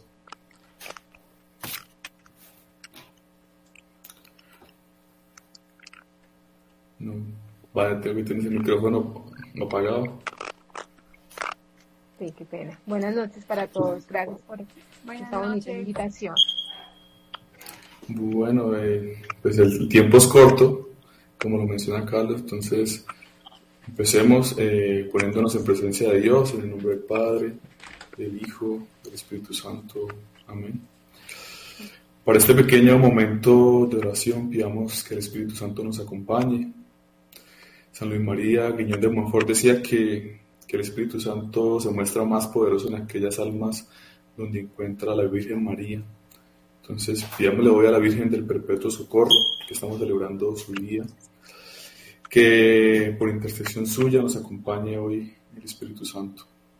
Ven Espíritu Santo, ven por medio de la poderosa intercesión del Inmaculado Corazón de María, tu amadísima esposa Ven Espíritu Santo, ven por medio de la poderosa intercesión del Inmaculado Corazón de María, tu amadísima esposa.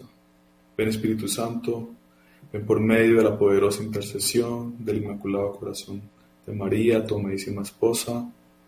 Amén. Bueno, para el día de hoy le tenemos una lectura muy especial. Eh, no sé si nos cuentas qué nos tienes preparado para hoy. Claro que sí, en esta noche les vamos a regalar una página del libro de la hora de María.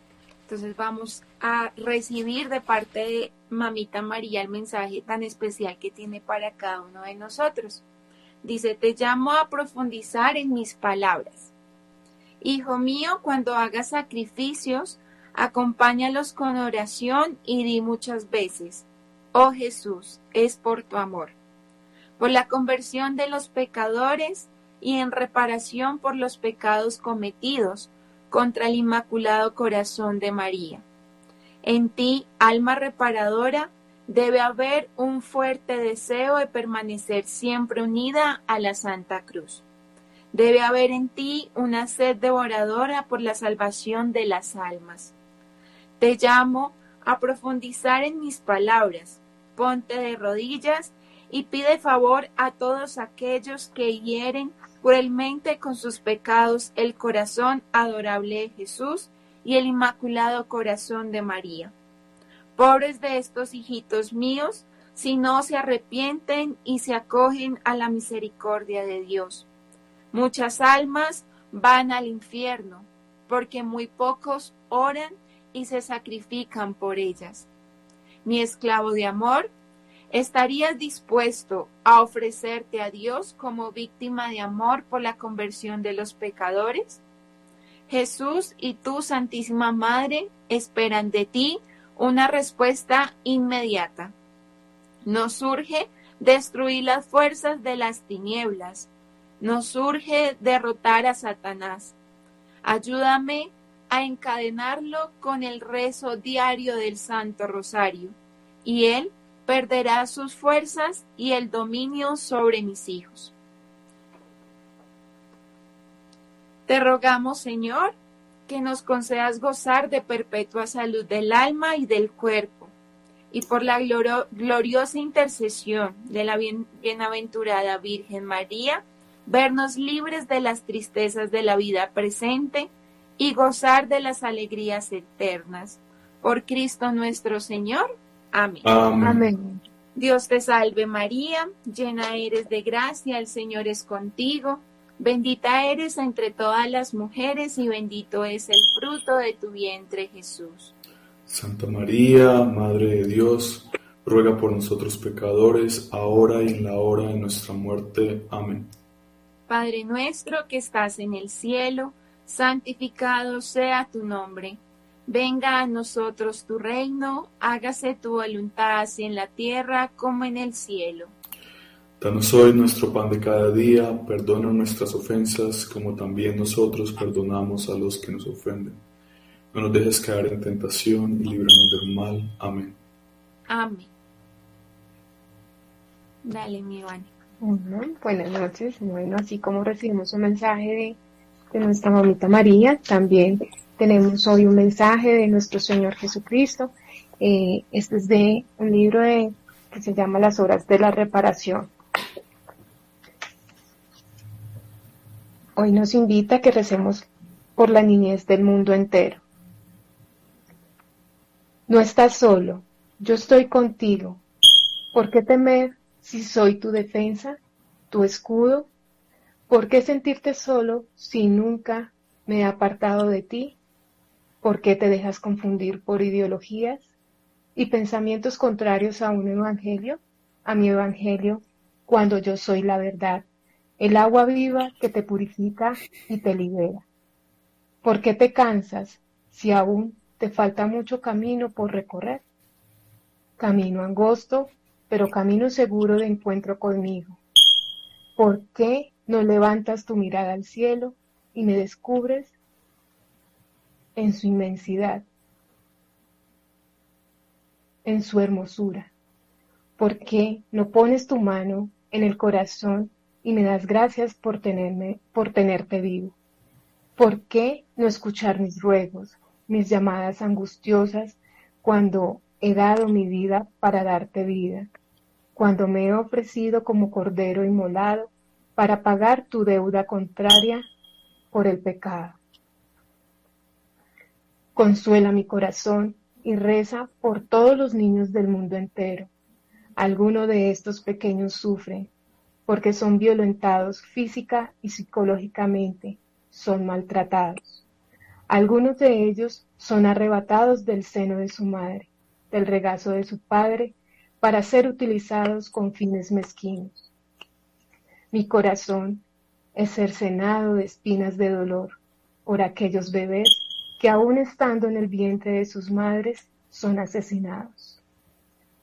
Reza por todas las madres gestantes para que estos bebés sean tratados con amor y puedan venir al mundo a cumplir con la misión que los tengo preparada. Tantas madres, cómplices de Satanás, que por temor a enfrentar una sociedad señaladora ocultan un pecado Tantas madres que por un momento de desespero dan fin y muerte a un fruto del amor. Tantas madres que han convertido sus vientres en cementerios caminantes y tumbas prutefactas. Seca las lágrimas de sangre que corren por mi divino rostro. Eleva tus plegarias al cielo y pide al Padre Eterno que tengan misericordia de estas pobres hijas mías. Repara por todos aquellos que indirectamente son cómplices de este terrible crimen. Hay de aquellos que han tenido sus manos de sangre inocente y cándida. Tienen una cuenta pendiente ante el tribunal divino. Tu oración subirá como incienso al cielo y muchos de mis hijos que no han, no han medido la conciencia del pecado del aborto, tarde o temprano reconocerán su equivocación, su pecado, se arrepentirán de toda culpa y emprenderán el camino de la reparación, reparación que para que sean guardados bajo los pliegues de mi Santa Madre, protegidos y defendidos por San Miguel Arcángel. Alma reparadora, vale la pena que me dediques un poco de tu tiempo. De, te estaba esperando. No puedo soportar tanto sufrimiento. La cruz pesa sobre mis delicados hombros. Por eso acudo a ti. para que seas mi Cirineo y mi Verónica. Excelente. Amén. Amén. Bueno, gracias Vanessa, gracias Rubén, gracias Paola. Eh, nos invita a que sigamos en continua oración. Con la oración podemos lograr muchas cosas. Nos invita a que seamos fieles a ese llamado que nos hace todos los santos días a, a descubrir la verdad y a defender la verdad, que es Él, Cristo, y en compañía de la Santísima Virgen María. Super, Vane, eh, ¿nos recuerdas el nombre del libro? Está, está muy, muy bueno. Horas de la Pasión, Horas de, re- de reparación. de reparación, sí, horas de reparación. El, el que leímos hoy es el 55, el numeral 55. Excelente, súper.